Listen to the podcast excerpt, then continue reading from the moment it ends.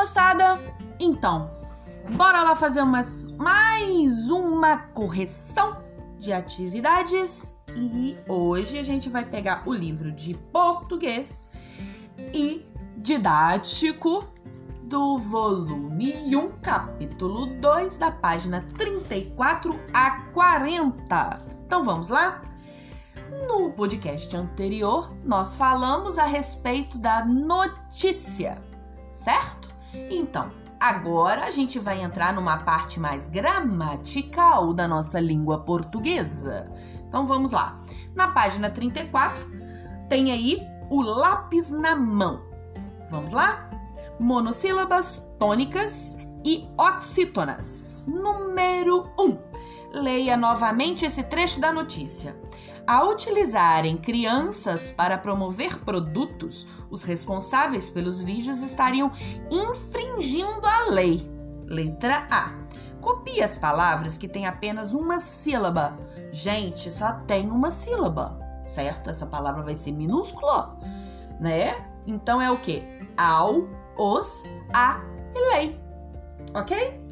Letra B. Qual é a classificação dessas palavras quanto ao número de sílabas. Se ela só tem uma sílaba, ela vai ser mono, monossílaba. Então essas palavras são monossílabas, só uma sílaba, certo? Aí o livro traz aí para vocês, antes de começar o número 2, um post-it e ele fala assim: é preciso pensar o consumo. Ele está mostrando dois tipos de monossílabos o monossílabo, a palavra monossílaba tônica e a monossílaba átona. O que quer dizer isso? A tônica é aquela que é acentuada, que você fala bem forte. E a átona é aquela que o que? Que o som é mais para dentro, mais fechado, certo? Então vamos prestar atenção, hein? Número 2. Leia esta frase. A luz do computador é forte. Letra A das monossílabas em destaque, que são luz e é, quais são tônicas? Luz tem acento? Não tem, mas quando a gente fala a palavra que é monossílaba, luz, olha só como aqui você tá falando forte, ó, luz, certo? Você tá dizendo forte, então ela é para fora, então ela é tônica. E a palavra é na frase, ele já tem acento e ele já está demonstrando que ele é forte, certo? Agora, letra B. Qual monossílaba tônica leva acento? A é. Perceberam que uma tem acento e a outra não tem? Então, olha só o que, que ele está falando aí. Olha a regrinha. São acentuadas as palavras monossílabas tônicas terminadas em a, as, e, es, o, os, como lá, paz, pé, mes, dó, dos. Olha só, tudo que for forte numa monossílaba tônica e terminar em a, as, e, es, o, os, hum, são acentuadas. Número 3 acentue as monossílabas do quadro. Aí a gente tem um quadro com um monte de palavrinhas e você vai acentuar. Prestar atenção porque vai ter acentos agudos e acentos circunflexos, certo? Então vamos lá. Que palavras você acentuou? Vou falar as palavras que você deveria ter acentuado aí, certo? Pá, mês, nós, só, chá, três, traz, fé, pó. Passando para a página 36, no número 4, considere as palavras a seguir: canal até. Letra A. Qual é a posição da sílaba tônica nessas palavras? Olha só, vamos falar a palavra devagar. Canal. Onde que tá forte? No final. E o até. Onde que tá forte? Na, no final, ou seja, na última sílaba da palavra. Quando a sílaba forte está na última sílaba da, sílaba da palavra, olha aí na letra B, ela é chamada de oxítona. Então, uma palavra oxítona é aquela que a sílaba mais forte está na última, ok? Então, olha só, são acentuadas as oxítonas terminadas em AAs, ES, OOs e em ENS. Aí ele traz alguns exemplos para você. Ó, você, marés, maracujá, paspo, a voz também, parabéns. Ok? Número 5. De acordo com a regra de acentuação das oxítonas, acentue as palavras do quadro. Olha só, a outra a gente estava vendo regras, tá? Regras de acentuação das monossílabas tônicas. Agora é regra de acentuação das oxítonas, que é as terminadas em AAs, ES, OOs e em ENS. Então vamos lá. Agora eu vou falar as palavras do quadro que você deveria ter acentuado, ok? Avó. Outra resposta seria possível avô, porque aí vai depender do jeito que você vai acentuar.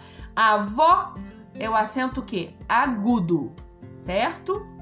E avô, o acento o que? Circunflexo.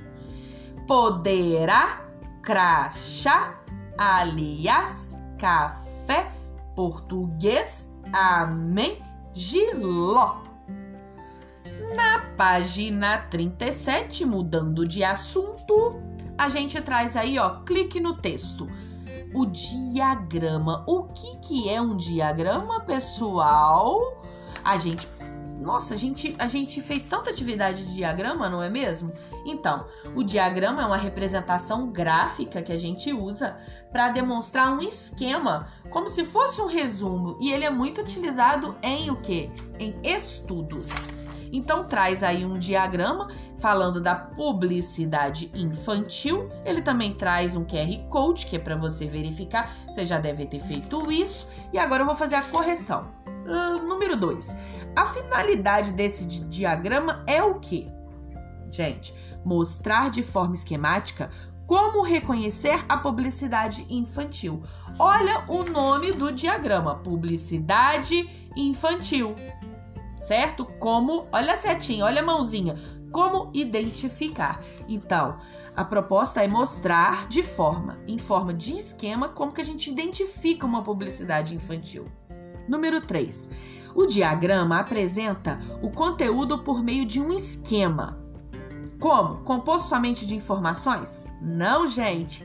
Se tem esquema, ele tem informação, ele tem pergunta, ele tem resposta, ele tem algumas coisas gráficas ali de imagens e assim vai, tá? Número 4. Segundo o texto, qual a diferença entre publicidade e propaganda? Tá, olha só, segundo texto, hein? Vou ler aqui para vocês. A publicidade é uma ferramenta de comunicação usada para convencer as pessoas a consumir produtos. Já a propaganda é uma atividade que tem o objetivo de divulgar ideias. Olha a diferença, gente. Propaganda é uma coisa, publicidade é outra e muitas pessoas confundem as duas ou acham que as duas são sinônimos e não são. Então, olha, propaganda é uma atividade com o objetivo de divulgar ideias. É uma propaganda. Agora, uma publicidade, a intenção é convencer as pessoas de consumo. Número 5. Leia o texto a seguir que explica o que que motivou os autores a fazer o diagrama que você acabou de ler. Muitas pessoas confundem a publicidade infantil, infantil com a publicidade de produtos infantis. Por isso, fizemos um gráfico para tirar dúvidas sobre a publicidade direcionada a crianças e como identificá-las. Letra A. Segundo o diagrama, o que é publicidade infantil? Publicidade infantil é uma comunicação voltada especialmente para o público infantil, com o objetivo de estimular o consumo de algum produto, marca ou serviço. Letra B. Por que a publicidade infantil é considerada abusiva? Tá? Porque as crianças não têm capacidade plena, plena, olha a palavra plena aí, de entender criticamente os aspectos persuasivos da publicidade. Muitas vezes, quando a, quando a gente é criança, a gente observa uma outra criança fazendo alguma coisa e você não percebe que aquilo ali tá te mostrando ou tá te te é, tá entrando na, no, no, meio ali seu pra, pra, pra, pra fazer com que internamente você queira adquirir aquele produto, como se aquilo fizesse mudar a sua história, mudar os seus sentimentos, entendeu? Então, assim, é importante que as crianças percebam isso, mas mais importante ainda é que não aconteça esse tipo de situação para que as crianças não sejam influenciadas nem vocês. Ok? Partindo agora então para a página 39, tá quase acabando, pessoal. A gente vai falar de artigo. Leia esta tirinha do Snoopy. Olha só que bonitinho. A menininha vira e fala assim: tem um cachorro aqui querendo entrar. Aí o Snoopy fa fala, não, ele pensa: um cachorro não, o cachorro. Olha a diferença aí está em falar. Ele falando um cachorro, não, ele fala o cachorro. O que quer dizer isso? Fala assim, uma professora, não, a professora. O que quer dizer isso? Não é uma professora ou qualquer professora. Quando você coloca o artigo certo, você define qual professora que é. Quando o cachorrinho tá falando ali, falando o cachorro, ele tá se referindo a ele, ele tá pensando ele. Não é um cachorro qualquer, é ele. Letra A. No segundo quadrinho, Snoopy corrige a fala de Sally. Por quê? Na verdade, ele não corrige, né? Ele só tá pensando. Né? Ele corrige ela dentro do pensamento dele. Porque ela se referiu a ele como um cachorro indefinido. Um é indefinido. Letra B. No primeiro quadrinho, Sally se refere a um cachorro qualquer ou a um cachorro específico. Na hora que ela fala um cachorro, ela tá falando um cachorro qualquer. Mas na verdade ela queria dizer que era o Snoopy. Então ela deveria ter falado o quê? O cachorro ou esse cachorro, certo? Le... Número 2. Compare as frases. O cachorro da Maria está no quintal. Ou um cachorro da Maria está no quintal. Quando eu coloco o cachorro da Maria, eu estou falando aquele cachorro. Eu estou definindo qual que é o cachorro. Agora, se eu falo um cachorro, pode ser que a Maria tenha três, quatro. Eu vou saber qual que é? Não. Então, existe uma coisa que é de definição. Define. Se, por exemplo, artigos que são definidos, que você está se referindo àquela pessoa, e artigos que são indefinidos, que você não tem como descobrir quem é. É uma pessoa, é um objeto, é um animal, é alguma coisa, mas fica muito vago, fica indefinido, tá? Qual é a diferença do sentido entre elas? Justamente isso que eu acabei de falar. Partindo para a página 40, número 3. Assinale somente as frases que apresentam artigo indefinido. Então, artigos indefinidos são aqueles que você não sabe quem é que está indicando, ou melhor, quem é que a quem ele está indicando.